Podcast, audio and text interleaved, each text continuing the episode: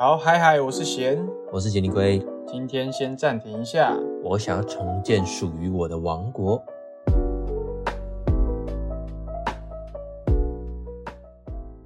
欢迎回到暂停一下，我想尿尿。那这个节目是研究讨论一些电影、影集、游戏相关的内容。那我们今天要聊的是《睡魔》The Sandman，睡魔呢是一部美国的剧情影集，由 Neil Gaiman 创作的同名漫画。然后目前在 Netflix 首播共十集，然后在同年同月的十九号有第十一集释出。那内容呢，大概是在讲说，一九一六年的一个无尽使者梦，在清醒世界不小心呢被魔法师意外的下咒囚禁，然后也夺走了三项法器。经过了一百多年后，他想要重回自由之身，踏上寻找法器的旅程，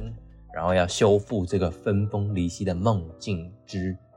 梦之境域。有个中二都不想念出来，好中二，真的哎。好，我先我先诚实的说，我还没有看第十一集，因为因为他前几天才出，然后我我刚刚才知道，好像十九号才出的，我看一下，对啊今天二十一号嘛，所以我还没有看。可恶，我下午三点多的时候看的。他，诶，他是你也是你也是今天才知道吗？对啊，我也是今天才知道。而且我觉得他他这一集出来又越来越像那个诗选集，虽然有一个主角啊，有一个大概的主轴，可是我觉得真的看起来很像诗选集。然后这一集出来又更像诗选集，嗯因为它是两它是两个小故事放在一起，好像是那个哦，好像是之前那个同名漫画《睡魔》，就是比较热门的两个篇章了，然后都用短短的故事这样。哦然后，哎、我觉得很特别是，我我我会说它越来越像诗选集，是因为它第一个故事是用动画呈现的《千猫之夜》。哦，既然你没看那一集，那就问问你说，你前面十集的观后感是什么？怎么样？我觉得，哎、你当初不是说很像什么商业大片、商业娱乐？哦，我是说我我我看第一集的时候，我有一种就是这是一种娱乐商业性的影集的感觉，可是我看到后面发现，我觉得不不像哎、是是真的没那么简单哎、因为它总共目前我看的十集来讲啦，它每一集都有一个很很独立的事件，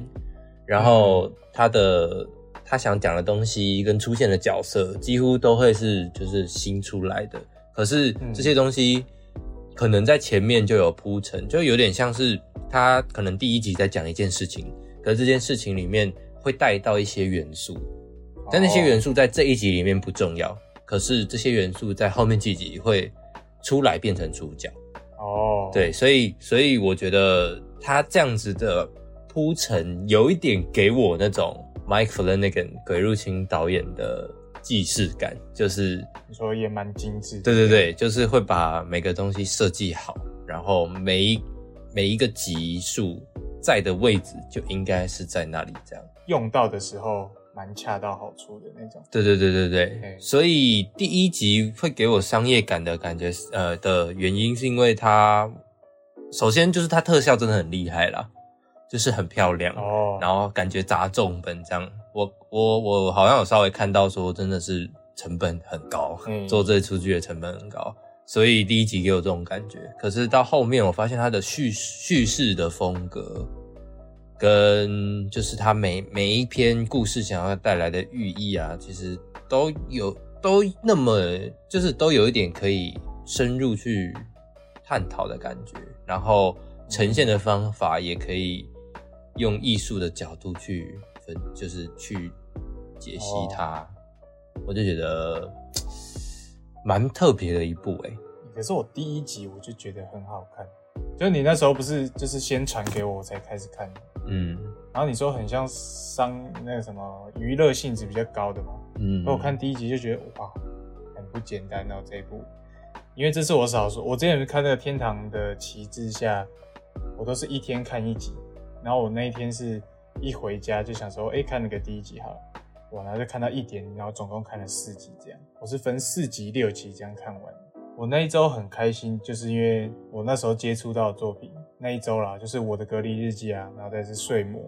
然后我看一点汪达，我就觉得哇，我最近接触的作品都还蛮好看的，所以我那一周比较开心。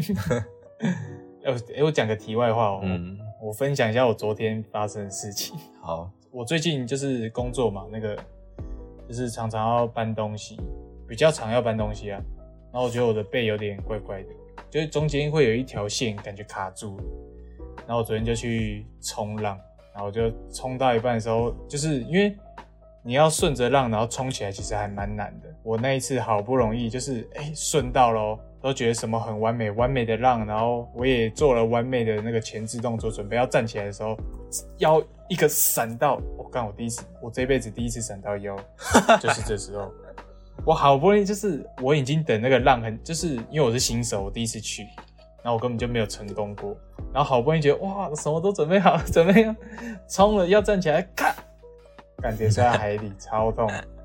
那那你这样没有溺水吗？你还有办法动啊？它是浅滩，可以动。哦，我我觉得，我觉得我不是说我卡住吗？嗯，我觉得那一下当下很痛，可是我后面感觉是他帮我把那个卡住的地方直接给它过去，因为原本卡着会很痛，但是他直接让我过去，我这我今天就比较好了。好，跟你分享我你，，对，跟你分享我这礼拜发生的，跟你分享，跟你分享我目前的身体状况。对。回到这一步，我觉得我我刚前面有说它很像诗选集嘛，我觉得得他就是会有一种在看那个爱死机器人的感觉。我觉得他尝试的东西很多诶，他不是很死的在说一个诶，可能某个主角在遇到什么困难。所以我觉得在看这一部的时候，我觉得 Morpheus 就是这个无尽使者，我们的主角 Morpheus 这个睡魔，嗯他其实在故事的比例不算太重，就是在角色的那种剧情啊叙事，其实他没有，我自己觉得他没有占很大的掌握权。我觉得他比较像，就像他的身份，就是这个无尽使者，有点类似神吧，嗯就，是在观察这些人类在干嘛。他有点像是跟我们跟我们站在同一边。对，也在看这个电影的。对对对对对，所以我觉得这个体验是还蛮好的。你知道有个游戏叫做九十六号公路吗？没听过，我是听都没听过。哦，九十六号公路它就是一个第一人称的，有点类似互动的公路游戏。你说开车吗？因为反正就是当下美国那个地方，然后他们有一些政治的斗争，然后所以年轻人都想要出境，这样就偷偷跑翻越那个边境，然后到到嗯别的国家。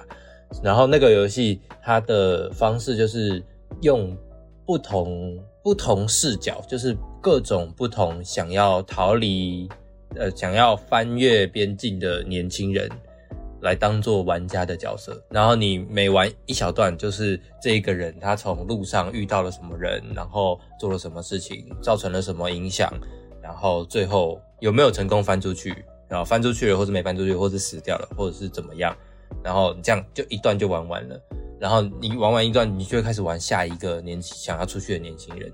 可是，哦，可是他在路上遇到的人，就是会是这几个游戏里面的人。然后那些人就很像主角，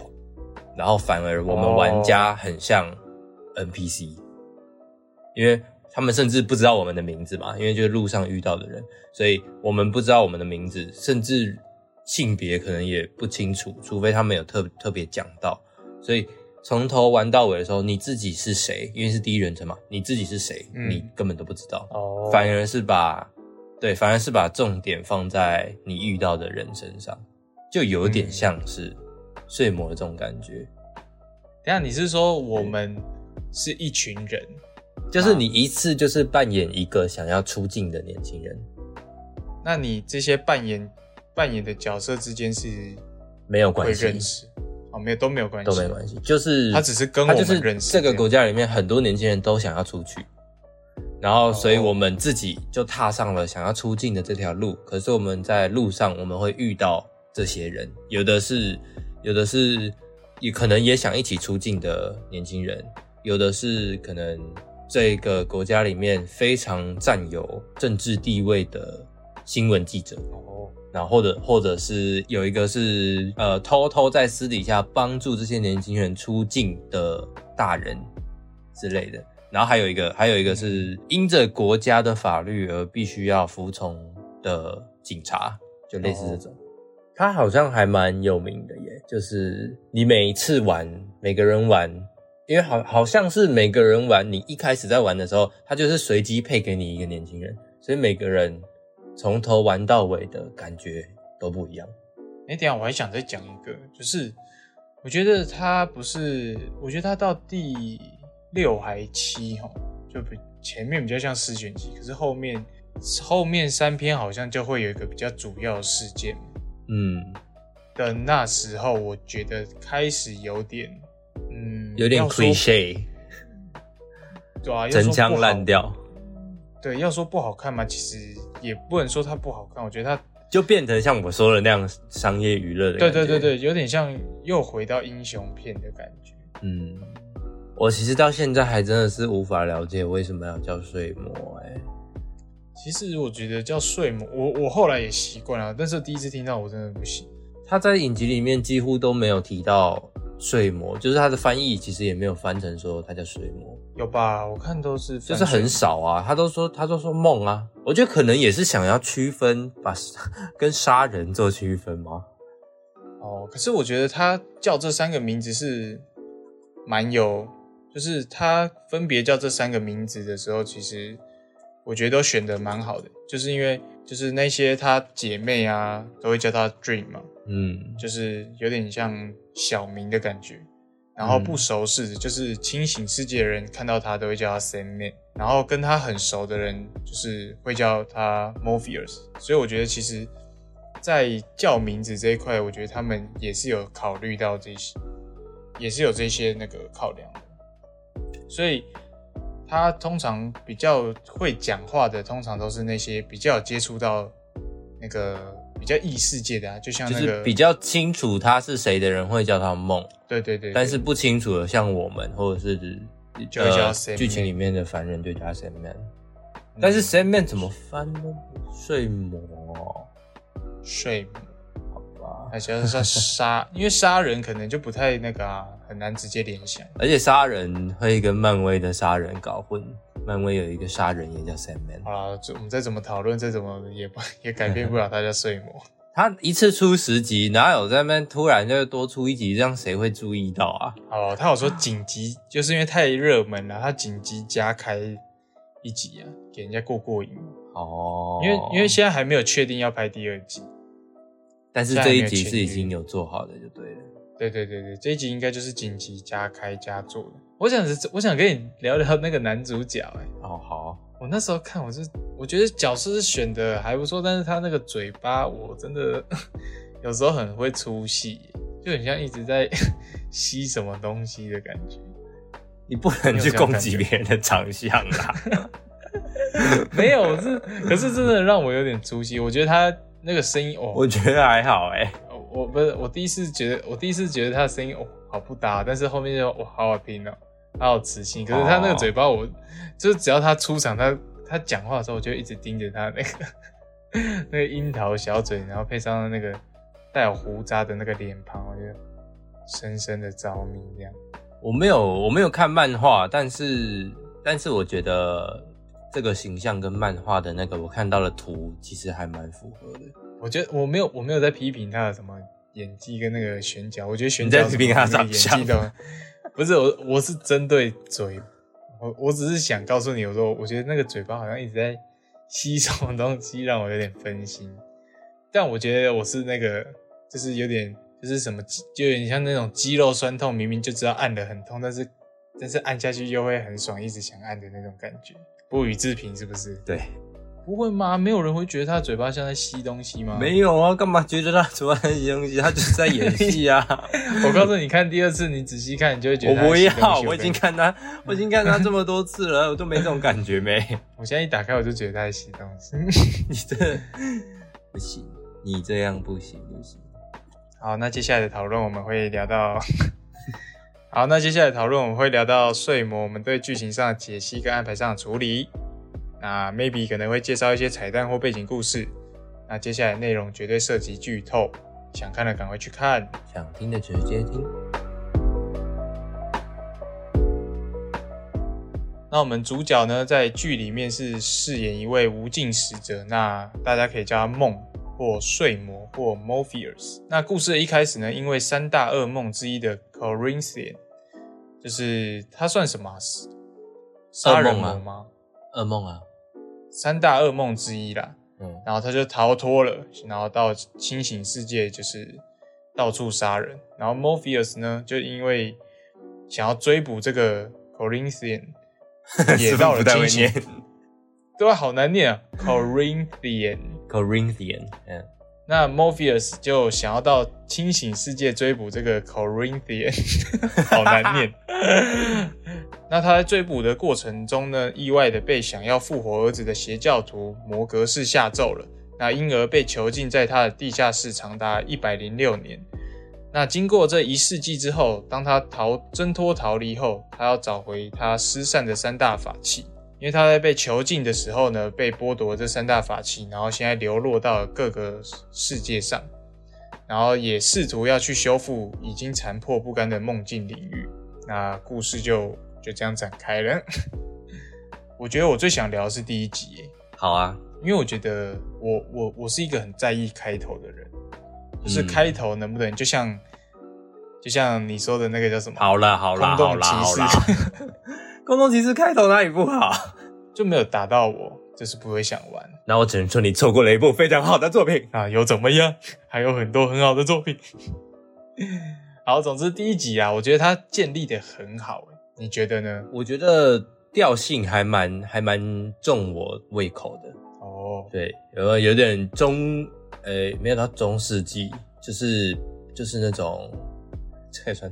中世纪，算是几几年算中世纪啊？就十八、十九世纪的感觉吧。嗯，对对对，他那时候是十八十九，对，所以那个时候的人对这种东西的不了解，而产生很多着迷。误解跟着迷的那种感觉。我其实还蛮喜欢这种类型的，就像之前的什么是指呃十七世纪的女巫、猎巫，就类似这种题材，其实我都蛮喜欢的。你到底是躲在这种，啊，怎么了吗？你说一杀来杀去的吗？就是听下来，我就感觉你很喜欢邪教之类，是不是？其实，其实我我前几天只在想这件事情，我我有在思考说，我我觉得我好像不是，我觉得我好像应该是一个很轻易可以被邪教拉拢的人呢。真的吗？那你很危险的。来啊，快来快来找我！反正就是呃，因为那个猎魔士，他叫猎魔士，他叫什么？还有摩格斯，摩格士，他是魔法师吧？嗯对，就是那个魔法师魔格士，他其实是想要召唤回已经死因为战争而死去的儿子，所以他是想要换回死神来让死神带回他的儿子，可是却误打误撞的叫到了这个 Morpheus。可是，可是在这个过程中，他却很精心的去琢磨，就是他们所有出现的这些角色，就有点像这些角色，照道理来讲，看起来应该是配角，就 Morpheus 应该是主角。但是第一集这样整个看完之后，我们反而最了解配角，嗯，我们反而不根本不知道主角到底会怎么样，或者他是谁，他想干嘛。整部影集很有耐心，我自己觉得。嗯，挺有趣的，而且其实也不会觉得，就是我们根本就不知道睡魔是谁在干嘛呀，这样不会、欸，就是他把这些配角的故事写的很好。嗯，我自己觉得啦，这是英雄漫画啦，会让我们觉得很远距离，就是因为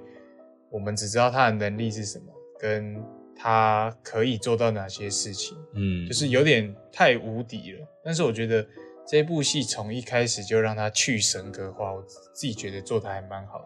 主要我觉得主要也是因为最近就是这几年来英雄电影有点饱和了嘛。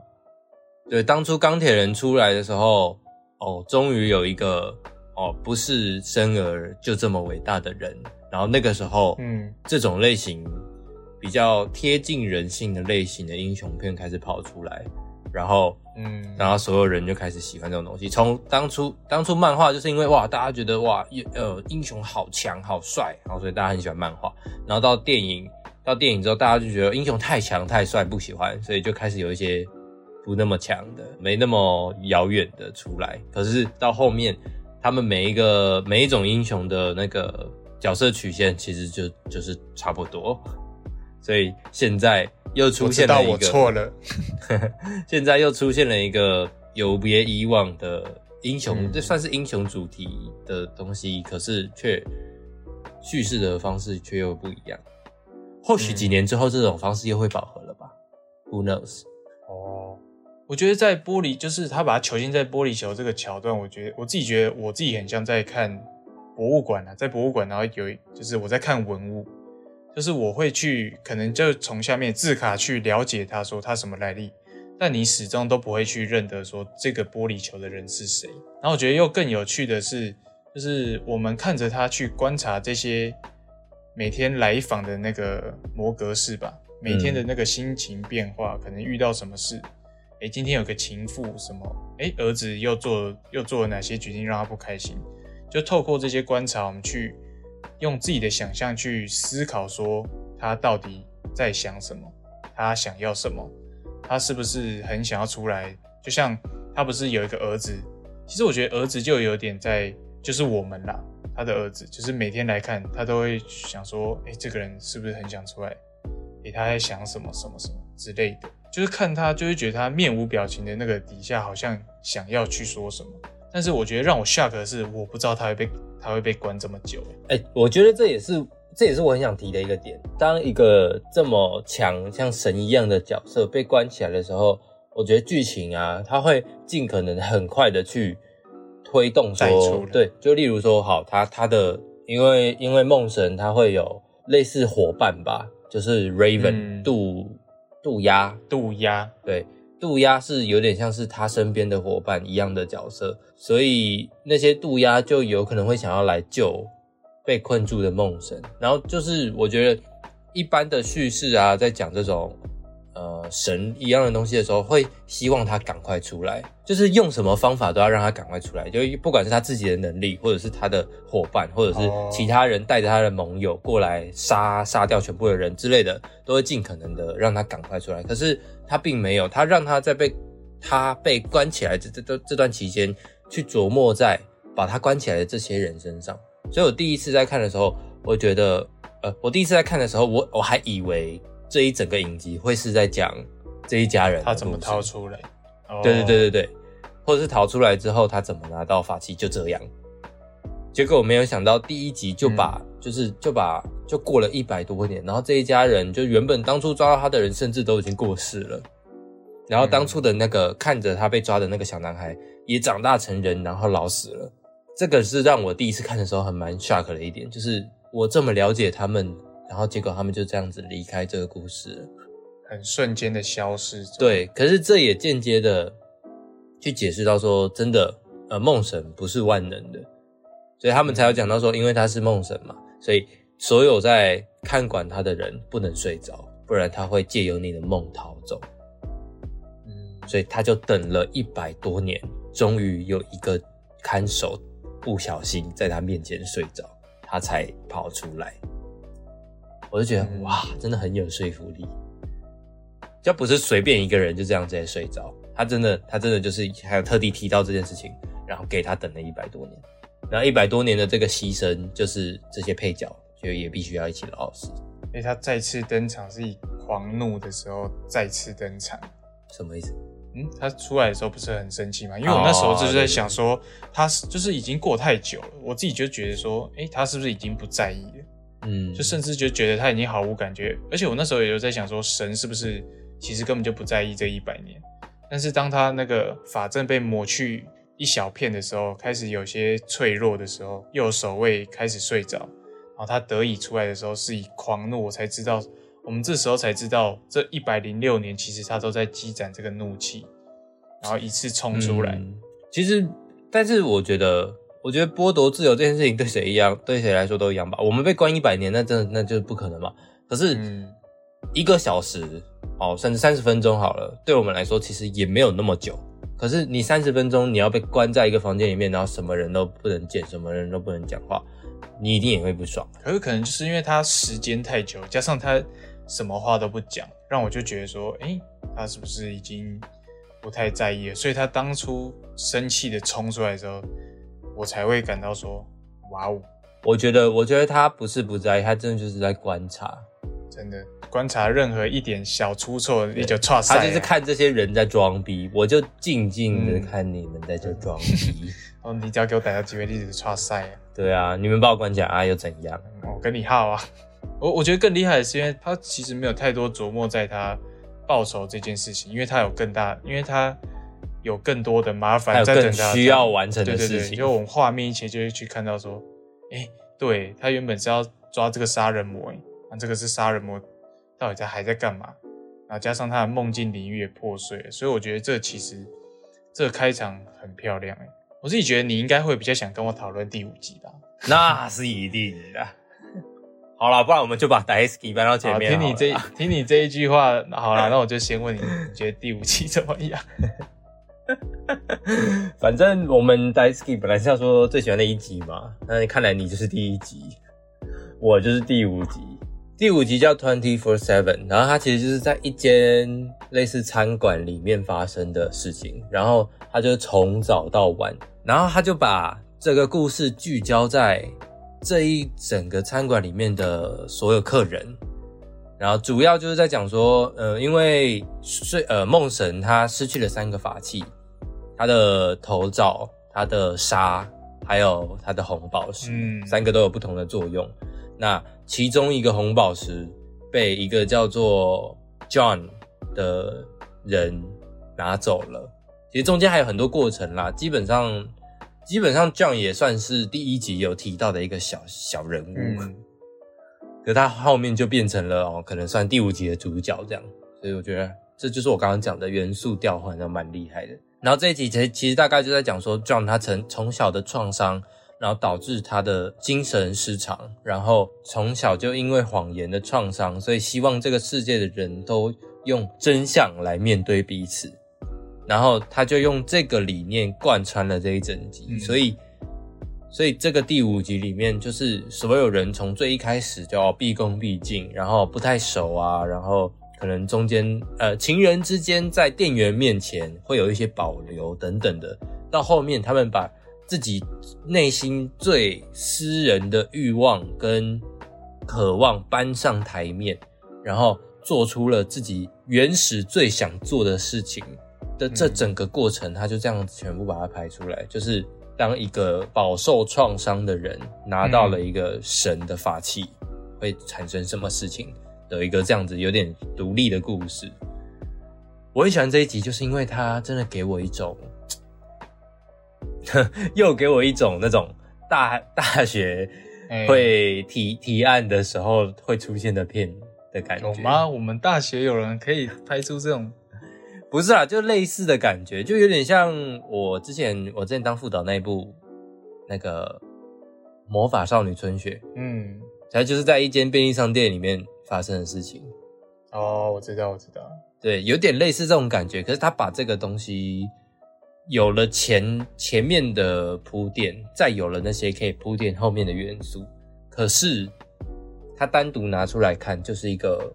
很独立的故事。他他每一篇都在告诉我们不一样的东西。对，而且这一集到后面，就是他们所有人都要开始哦，有的做爱的做爱啊，然后讲讲很难听的话，讲难听话，或者是开始杀人的时候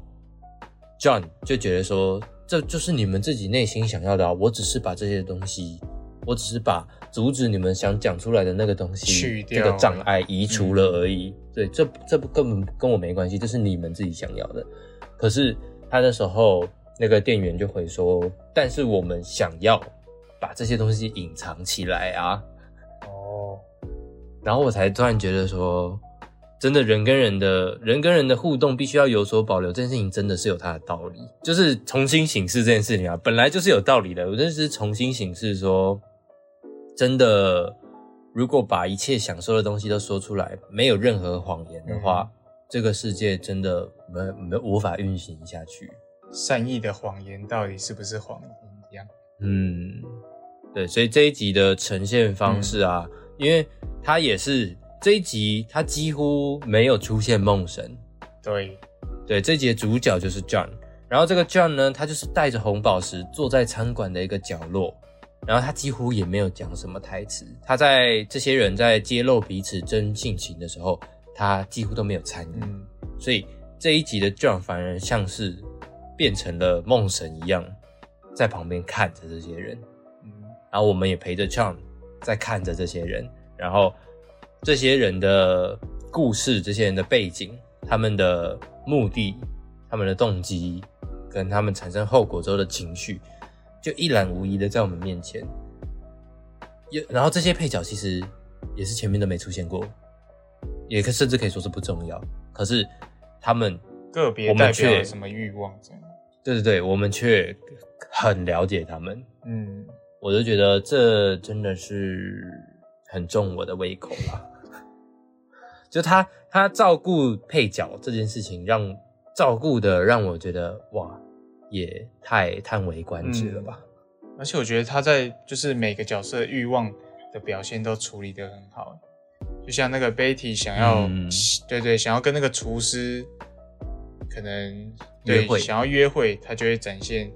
支支吾吾的，然后那个外面那个黑人老公想要吃东西，他就会端上，他就会故意引诱他端上那个他想要真正想要的餐点，去一步一步去让他们有机会泄露一点自己真正想要的。对对对，他们就从最日常的点餐开始，慢慢的揭露他们的内心有点像。瓦斯开始外泄，然后等到一发不可收拾的时候，那个红宝石点燃，砰，直接点燃，烧毁了整间那个快餐店这样。而且我特别喜欢那个总裁的老公吃那个薯条的时候，他不是有放大吗？嗯，吃薯条这件事根本就没什么大不了的，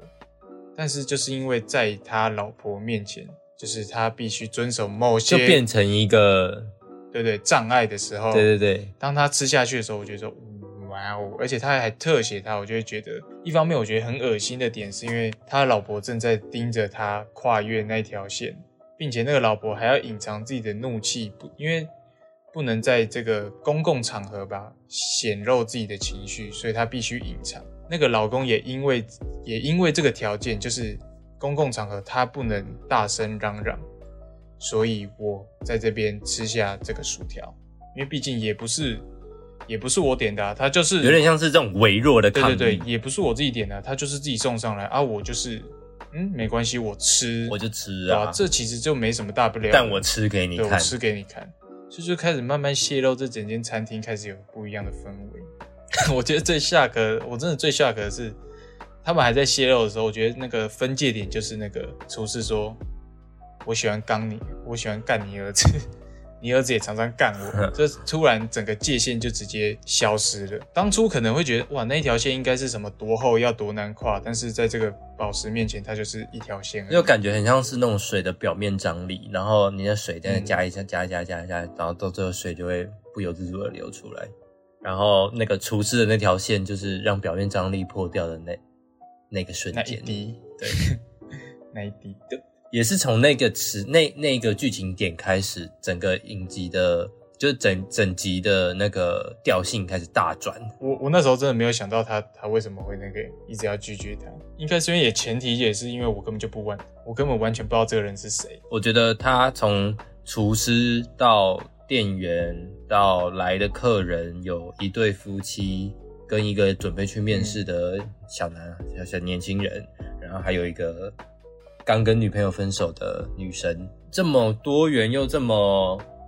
稀松平常的角色，却可以营造出这么大的戏剧效果。然后这个东西的前提就是第一集曾经跟摩格士有过关系的情妇，跟他不小心生下来的这个小男孩，那这个小男孩长大之后就变成 John，他到手了这个梦神的其中一样法器，所以就是哇，这种精心设计的感觉，我真的就是这我这个我真的哇，我真的没有办法用言语去表达，就我就觉得他很厉害的地方是，他让那个他在这整段这个餐馆就是有点毁灭状态的时候，在在回想当初那两个夫妇坐在那边，然后他们就点着餐，这样。就是如果当初 John 不在这间餐厅里，他们就是一样维持着这个谎言，会继续哎吃饱喝足，然后离开这间餐厅，然后可能 Betty 跟那个厨师还是会维持在那很尴尬桥段，但是好像也没什么不好。然后那个要来要去应征的也会乖乖去应征，就是其实大家的生活都会虽然称不上是开心或者是完美，但是至少还是在继续下去的。可是就是因为 John 卸下这个，让这这五个人在让这一二三 六个四五六六个人死在这里，就是我觉得这整部影集都在让我们知道说梦真的很重要，而且我觉得这部这部戏好看的一个原因，就是因为这个主角真的很积极的想要取回他所有的东西，他很想要赶快找回法器。你看他找回那个什么，他第一个找回那个沙袋嘛，嗯，就是其实因为他会瞬移嘛，这很正常啊。就是角色会做自己，以自己能力去追求自己想要的东西，他其实都感应得到东西在哪，然后也大概知道说谁跟他有关系，他就会马上瞬移到那边。诶，你之前不是我听说有东西在你这哦，哦，那个人现在在干嘛？那那我们两个一起去，然后大家就去那个地方了。然后在他找完那个，在他找完那个沙袋之后，他就赶快又马上的去去到那个地狱，然后不管这个地狱是不是符合这个规则，是不是符合我这个路径条件有没有达成，他都不管，因为今天我就是想要我的东西就是在你这就是在这，那赶快让我进去，不管用什么方式。然后他拿完头盔跟他 PK 之外之后，就马上又瞬移到那个仓库，因为他知道红宝石在这了。嗯，因为那个头盔的能力好像就是可以大概知道说，东西在哪？对对对，然后他就马上顺到那个仓库，结果发现哇不对了，砰，他才没拿到的，就很多事情都不是因为他没有努力而没有获得，他是有努力，然后再去没获得，然后再因为这些没获得的后果，让别人拿到这个东西，去产生了这整个餐厅的故事。嗯，所以我觉得这这个故事真的好看的点太多了。每一集想讲的东西跟讲的方式，还有在推整个梦神在恢复他的国度的这个过程，其实都有做到。我们刚刚不是讲到 Twenty Four Seven 这一集的 John 啊，他虽然就是在这一集里面是旁观，可是他这个角色其实的曲他的曲线其实也很精彩。哦，对他从最一开始啊、因为他的妈妈，然后跟他发生了一些关系，呃呃，跟他发生了一些事情，然后红宝石嗯转寄到他这里，然后他对他妈妈的态度，跟他对一个路上顺路载他的人产生的一些事情，间接的让我们了解这个人。之后，他在第五集做了这样的事情，然后在最后第五集的最后，梦神找到他了，然后要拿回来，要拿回这个红宝石的时候，我们就看到这个 John，其实他所以从前面我们看起来，我就就就觉得说，哇，他真的是一个很极端的人嘛。但是嗯极端的背后总是有那么脆弱的一面。我们其实最一开始我们早就知道这件事情了，就是嗯他并不是自己想要成为这样子的人。然后嗯梦神到后面因为一些意外拿走了 John 的红宝石，也拿回了他自己一部分的能力之后，John 就问说：“那他就抬起头问着这个，因为因为最后就是 Morpheus 是是把 John 捧在手掌上，对 Morpheus 是真的像一个神这样突然很大很大，因为他拿到了他所有的法器，然后 John 就站在他的手掌上，抬头看着 Morpheus 的脸说：“你会把我杀了吗？”然后 Morpheus 回答说：“我我可以，我也可能会，但是我现在还不会。这样就 John 尽力好活下去。这样，我就觉得他看到了那个我们还没有马上看到的那些东西，就是嗯。这就是他成为神最有说服力的一件事情，就他的那个老练嘛。就我的天呐，嗯，好好迷人的一堆角色。真的，而且我觉得他在那个车上的那一场戏很好。我说那个 John 跟那个路人。黑人妈妈在那个对路人，你一直说黑人妈，黑人然后客人黑人妈妈，啊，人家就真的是黑人，你也不会说那个白人啊就是？那个那个单亲妈妈。总之就是 John 跟那个单亲妈妈在车上那场戏也很好看。就是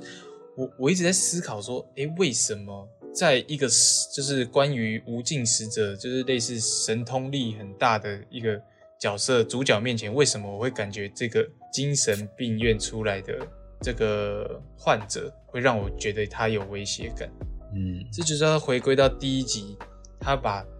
Morpheus 的一些缺点都拿出来放大，让我们来感觉说他也许真的打不过这个精神患者，因为毕竟他有他有他的法力，然后他又他真的就是无敌呀、就是以现实面来说，他就是以无敌，因为我们前面都会看到他诶被枪射，啊另外一个人那个枪对枪枪会对对对对。反弹。哎、对，其实他因为前面这样铺陈说拿着红宝石是无法被伤害的，之后我其实真的那时候就很好奇说，那 Morpheus 到底要怎么把它拿回来？对啊，那么恐怖。而且我真的觉得 John 他不是喜欢杀人，他不是喜欢看人家死，他是希望这个，他真的就是希望这个世界诚实。成为他想要成为的样子，对对对对，他不是希望人死，就他他的期望很单纯，只是、嗯真的，只是只是事实就不是那么呃，因为呃也一一部分也是因为精神失常了，没有办法去辨认这个事实的这好坏吗？而且他的动机，我觉得很有说服力的，就是因为他不希望大家因为谎言而变成自己的样子，他是不希望大家变成自己这副模样，所以才选择嗯，让大家都诚实。好，我们这边为他流一滴眼泪。两滴，你一滴我一滴，台中一滴，台北一滴。哎，我觉得我我有一集也蛮想聊聊的，嗯，第六集就是那个对第六集那个过一百年那个，真的好喜欢第六集。对，第六集基本上就在讲说，Morpheus 他拿到了三个法器之后，他对于重建他的国度其实是迷惘的，所以他就找到了他的姐姐，也就是死亡。他是梦嘛，他姐姐是死亡，然后他想要从他姐姐这里拿到一些建议之类的，然后他姐姐就带他带着梦去走他的日常，有点类似死神到临死之前会把人带走这样，他就一个一个这样带走。我们对死神的印象就是嗯很可怕、很黑暗啊，然后带走就是镰刀怪，对，带走就是不不吭一声，或者是没有任何妥协的余地，就直接把人强行拖走。可是在这里面的死神是一个非常温暖也很温柔的一个存在。他在带走人之前，他会问他说：“准备好了吗？”然后你知道我是谁吗？然后等等的这种情况，然后一步一步的让那个人去接受了他已经死掉这件事情。而死神就是这个姐姐，她也很享受这个过程。然后梦就在旁边，类似观摩这一切吧。然后就讲到了死这件事情到底对人来说的意义是什么，就带到了另外一个小故事，也就是他们当初有点类似为了好玩吧，为了打赌说他们想看一个人会想要活多久，所以死神就当初就把一个人的死亡这件事情拿掉，让他一直活下去。然后梦神每隔一百年就会在这个酒吧里面跟他见面。然后这个时候，我其实也很被这一段吸引住，因为他就是从哦十六世纪、十七世纪、十八世纪、十九世纪这样一百年、一百年这样演下来，然后都是在同一间酒吧，我也 很想要跟他们一起拍这部片。就是整个场景啊，然后影片的调性啊，人讲话的方式啊，跟失去了死亡的这个凡人，他的职业，就是还有他这个人，就是这一百年、一百年、一百年的转变，其实就真的是很有趣，所以也可以理解梦跟死为什么会想要做这件事情，有点类有点类似人类观察实验室。当我很认真的在看这就是这一百年、一百年他们会发生什么事情的时候，他们在其中的一个一百年吵架了，就是那个那个人就问梦说：“你每一百年都来这样找我，你是不是因为你很孤独？你其实是想要朋友，对不对？”然后梦因为这样子非常愤怒，他们就不欢而散。这时候那个人就落下了一句话说：“如果你下一个一百年还会来找我，那我们就是朋友。”结果下一个一百年梦真的没出现，然后他想到啊，他是没出现诶，然后这时候才意识到这个时间他被关起来关，也就是回到了第一集。我就觉得，天哪！所以我觉得，如果他没有被关起来，我我觉得他是会去找他的、欸。他肯定会的、啊。对，，所以他到他到最后面，他拿到了三个法器，然后他逃出来之后，他回想起了这个故事，他才想到说，他还有一个一百年的约要去赴约，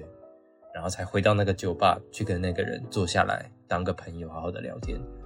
呃，这一集真的给我一种很温暖的感觉。那个人蛮也蛮有趣的是，他过了第两百年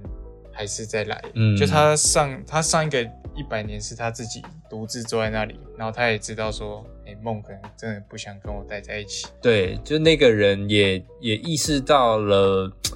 诶，算是了解到了他可以活那么久，那时间其实对他来说，也就是像梦对待时间一样的那种感觉吧。一百年就是我生命里面的一一小部分，所以他还可以把这件事情放在心上，我觉得就是就就是个不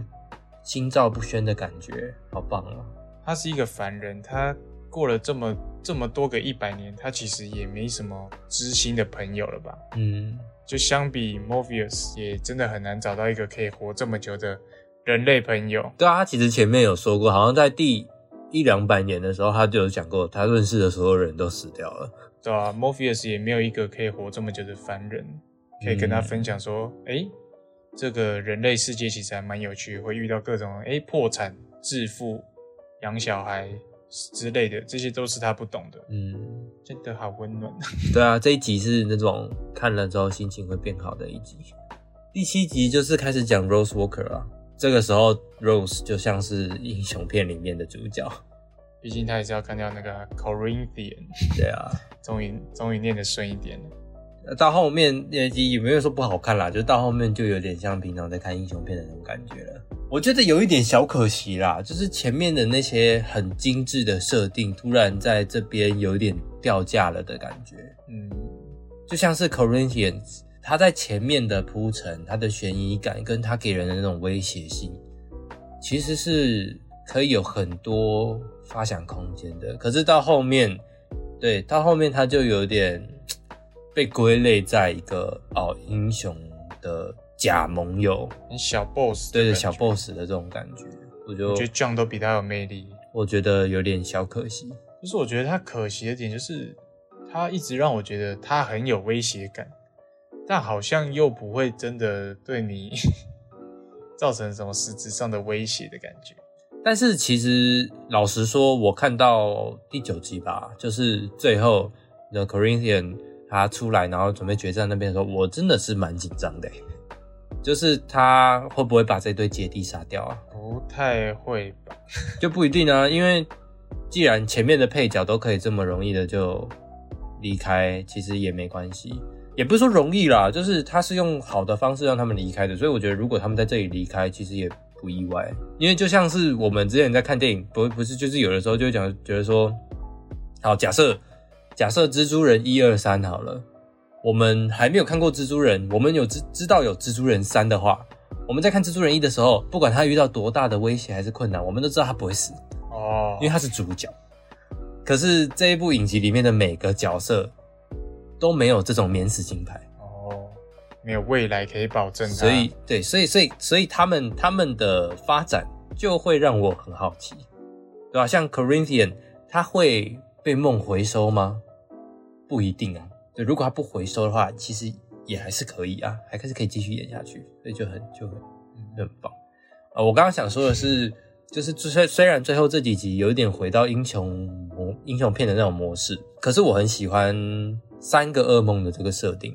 因为他其实到后面我们就知道说，哦，梦神被关起来的时候，他的他的梦的境遇就是他的国度被就是有点类似支离破碎吧，对，所以嗯。所有、所有人啊，所有他所创造出来的存在全部都跑走了，那其中包含了三个噩梦。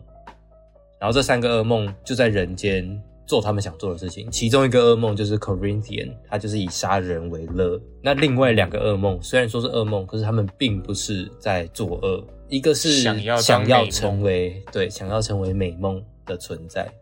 然后另外一个是他想要体验人的生活。所以这个美梦跟这个想要当人的这两个噩梦，知道梦神回来的时候，其实就很心甘情愿的就回到了梦的掌控之下，最后才会留下这个 Corinthian 当做哦，这个影集最后的反派这样。但我觉得他们对这三个梦、这三个噩梦的这个设定还蛮好的，只是我觉得琢磨的可能不够多吧，没有给我那种前面的配角都很丰富的感觉。后面这几集，反正我觉得对哦这三个噩梦的铺陈嗯算少吧。就有点像他们因为梦离开了，他们可以做自己真正想做的事情，可是梦回来，他们必须去做梦。嗯，但这样